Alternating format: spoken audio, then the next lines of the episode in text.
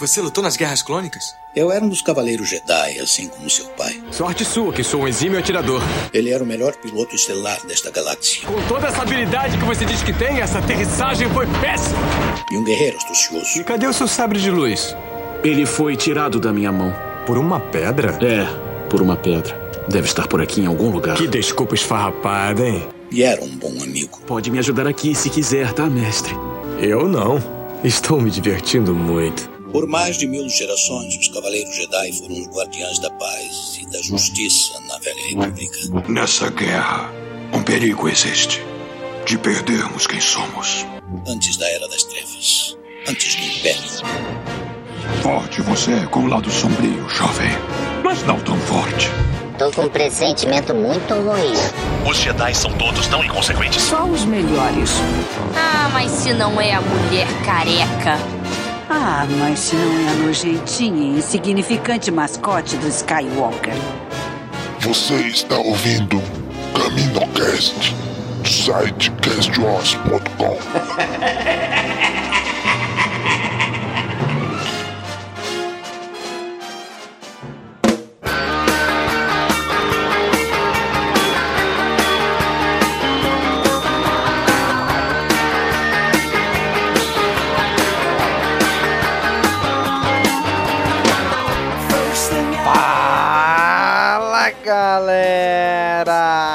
Mais um Caminocast começando! Aqui é Domingos e hoje eu tô aqui sozinho. Hoje estou trazendo aqui para vocês um Caminocast Express, que é as palestras que tiveram no evento que eu participei em novembro do ano passado, chamado A Mitologia por Trás de Star Wars. Foram três palestras e eu vou estar trazendo para vocês em três Caminocast Express essas palestras que a gente captou o áudio lá. Vou avisando, o áudio é captado de uma mesa, estava distribuindo som para todo o auditório, então a qualidade não é das melhores, tá bom? Mas dá para ouvir tranquilamente. As palestras foram a Jornada do Herói, a relação da mitologia de Star Wars e as religiões mundiais, e a última foi uma mesa redonda, onde eu participei, que era o que esperar da nova trilogia e começamos também com- comentando um pouquinho sobre a trilogia clássica e coisas que envolveram a produção dos filmes. A Jornada do Herói, o palestrante é o Nathan Rocha e o Smith Jr. é o que fala da relação da mitologia de Star Wars com as religiões.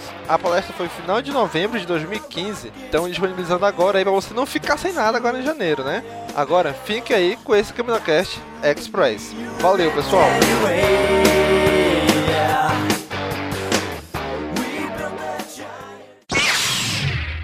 Boa noite, pessoal. Estou muito feliz de estar aqui hoje com vocês. Eu, é a primeira vez que eu participo de um evento desse, palestrando. Eu confesso que eu sou fãzaço desde pequeno, desde quando era criança, que eu assisti as a primeira trilogia. E é um- uma grande felicidade compartilhar com vocês algum ou pouco conhecimento que eu tenho. Eu não sou o dono da verdade, mas algumas coisas nós conseguimos capturar da franquia e da história de Star Wars. No caso, eu vou falar sobre a relação da mitologia de Star Wars e as religiões mundi- mundiais. O que nos faz ser fãs de Star Wars? O que nos faz ser? Se você pudesse resumir em uma palavra, o que nos torna fãs de Star Wars? Alguém pode gritar pelo menos uma palavra aí? Força. A força. Excelente resposta. Era essa palavra mesmo que eu gostaria de chegar. Próximo passo. O que é a força? É uma pergunta que permeia a mente das pessoas que não conhecem a franquia. O que é a força? Tantas pessoas ouvem falar sobre a força, sobre o domínio dos Jedi e dos Siths sobre a força. Mais pra frente, no primeiro, no, no primeiro, no primeiro filme, do episódio 4, que é... Existe uma fala do Obi-Wan, que é clássica, que já foi até citada na palestra anterior, que a força é um campo de energia criado por todas as coisas vivas. Ela nos cerca, nos penetra, ela mantém a galáxia coesa, ela provém de tudo. Ela é tudo. É interessante que o conceito da força, ela generaliza de uma, de uma tal maneira tudo que está ao nosso redor, ela está conectada. Tudo faz parte, toda parte faz, é, está no todo e o todo está em toda parte. Esse, esse conceito não é visto apenas em Star Wars. Existem algumas semelhanças a algumas religiões mundiais com a força. Como a gente viu na palestra anterior sobre o monomito, tem certas características que se repetem na história do herói. Se você pegar cada história da religião, existem conceitos que se repetem. Você consegue perceber isso claramente. Aqui tem uma figura que ilustra bem todas as figuras de todas as religiões e que cada uma delas existe semelhanças. Não igualdade, mas semelhanças. Próximo. A primeira religião que eu vejo que tem uma, um grande conceito sobre a força é o judaísmo. O povo judeu. O povo judeu crê num conceito chamado de ruar, ou roar, que é o conceito da força do Deus de Israel. O termo que ele utiliza é Ruah Elohim, ou a força, o vento de Deus. Eles acreditam que essa força é que toma as ações sobre o mundo e tudo o que está em seu controle. Os Jedi, na franquia de Star Wars, alguns deles acreditam que a força tem vontade própria. Existem alguns que creem que é possível prever o futuro, que na verdade não é prever o futuro, mas sim prever a vontade da força. Isso parece muito com o conceito do ruar dos judeus, que ele domina sobre tudo, controla tudo, tem a sua vontade. O termo ruar, no livro sagrado dos judeus, que é a Taná, aparece em média 89 vezes. 89 vezes o termo é citado. Mais para frente, nós temos, no mesmo contexto, o Espírito Santo. E o Espírito Santo é citado no Novo Testamento. Para quem não conhece, a Taná é o Velho Testamento. E o Novo Testamento cita o Espírito Santo. Os judeus não acreditam no conceito do Espírito Santo. Por quê? Qual é a diferença? O que é que muda do Ruar para o Espírito Santo? Se está no mesmo livro. É porque lá para os judeus existe apenas uma pessoa que é Deus, o Elohim. E o, o é a força dele. Já para os cristão, cristãos, existe o conceito chamado de trindade. E o conceito da trindade, uma das pessoas da trindade que compõe Deus e é uma pessoa, é o Espírito Santo. Ele se entristece, tem vontade, tem controle sobre as coisas, sobre o universo, porque ele é o próprio Deus. Só que ele não tem uma forma física. Existe uma forma simbólica que é o da pomba. Mas ele, você não encontra em canto nenhum a forma do Espírito Santo. Então é uma força que atua no mundo. Mais para frente, a gente vem para a cultura budista e do hinduísmo, que fala sobre a prana. A prana é a energia que é distribuída pelos centros energéticos conhecidos como chakra. Os chakras é os pontos de, de energia que o corpo do ser humano tem, e essa energia que canaliza por ela se chama de prana. E essa prana tem o mesmo conceito. Esse conceito de prana e chakra também é utilizado tanto no budismo quanto no hinduísmo. No hinduísmo existem algumas escolas é, sobre as, o estudo dos chakras e tudo mais. E aqui é especializada nisso, é a sexta escola. Não dá para a gente detalhar muito sobre o hinduísmo, porque senão dá uma palestra inteira acerca disso.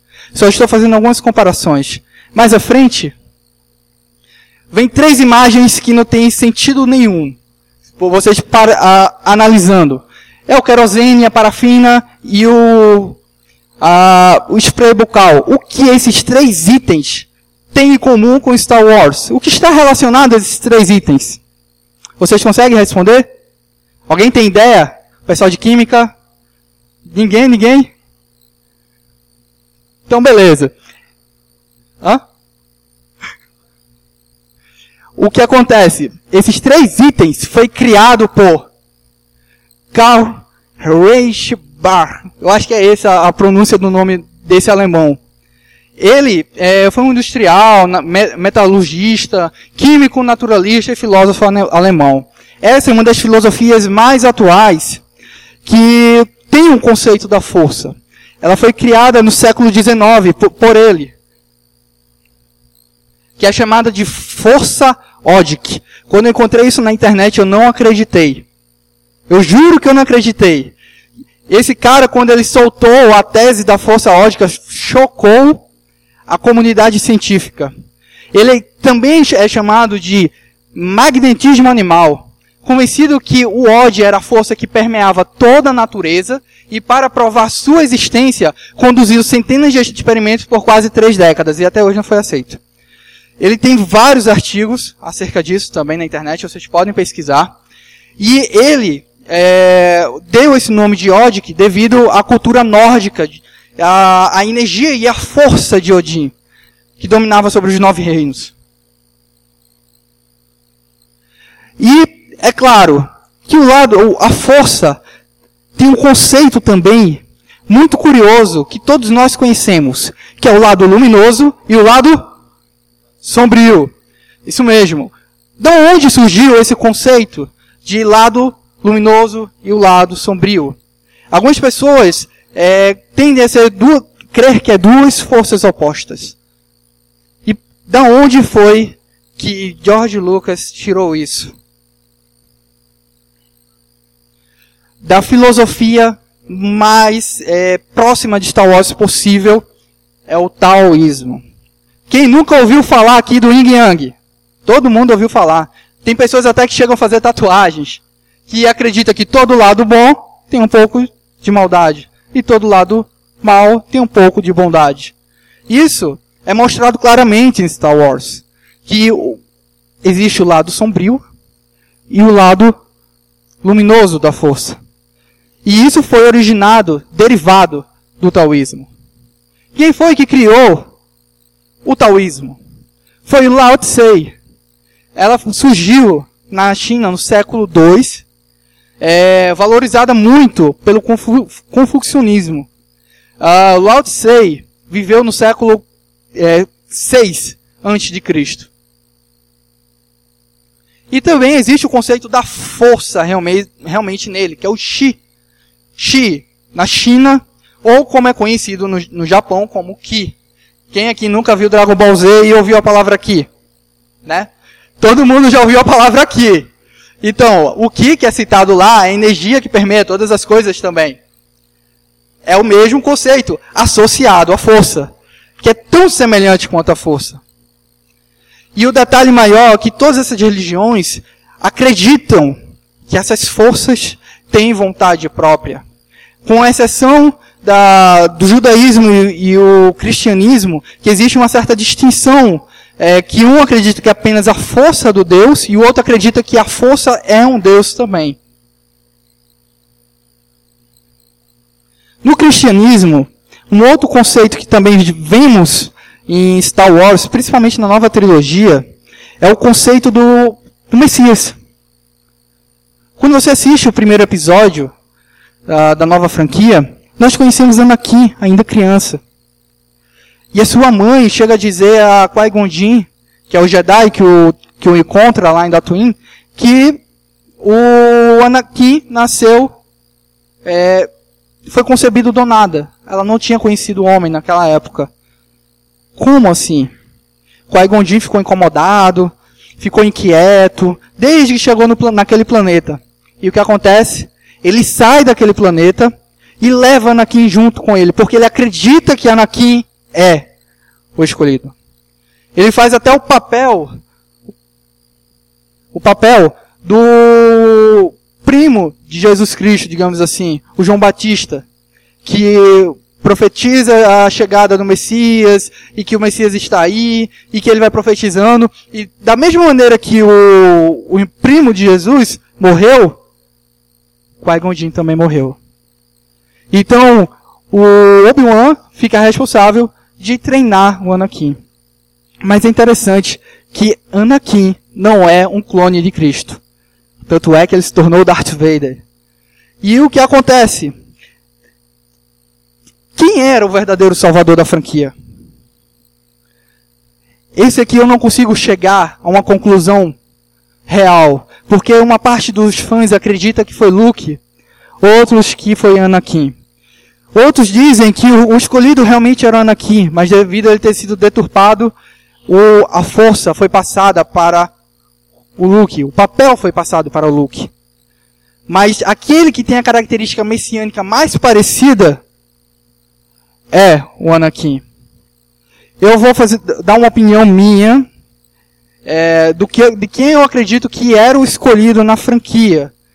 Não que ele era o salvador, mas que é realmente o escolhido pela força para destruir os Siths e trazer o equilíbrio à força.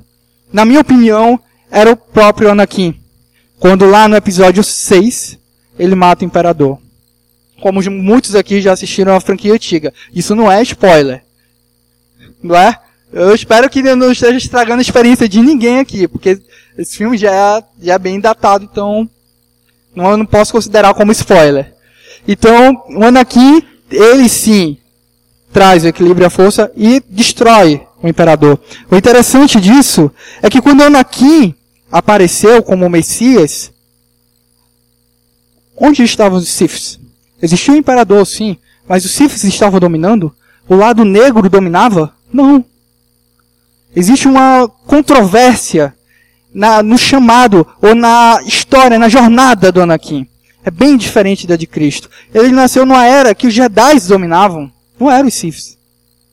Em vez de Cristo que tirou o povo da, da o pecado do povo, Anakin não, afundou a república, destruiu a república, destruiu a ordem Jedi e afundou todo toda aquela galáxia nas trevas.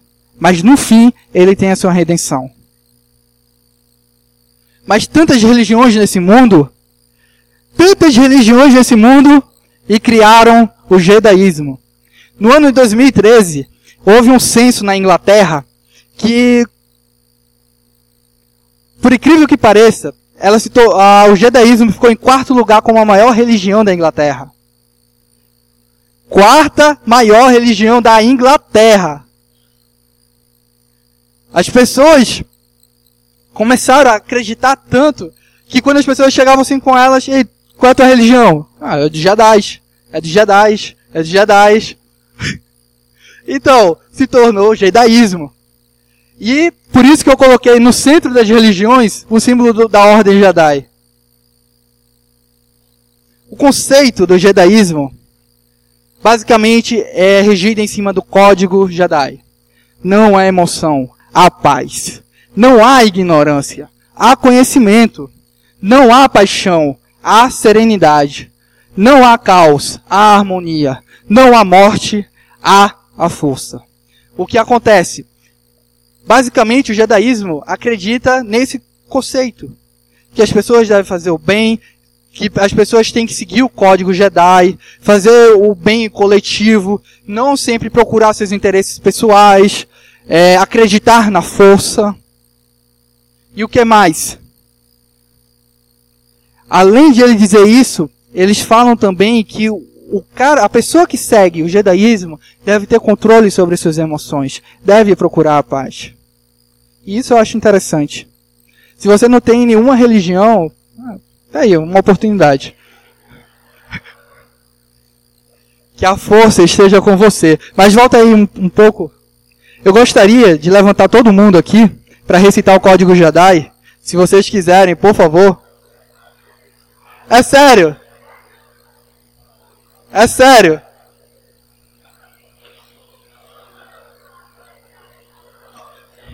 Tá aí. Ok. Você sabe? então vamos lá. Repitam comigo. Não há emoção.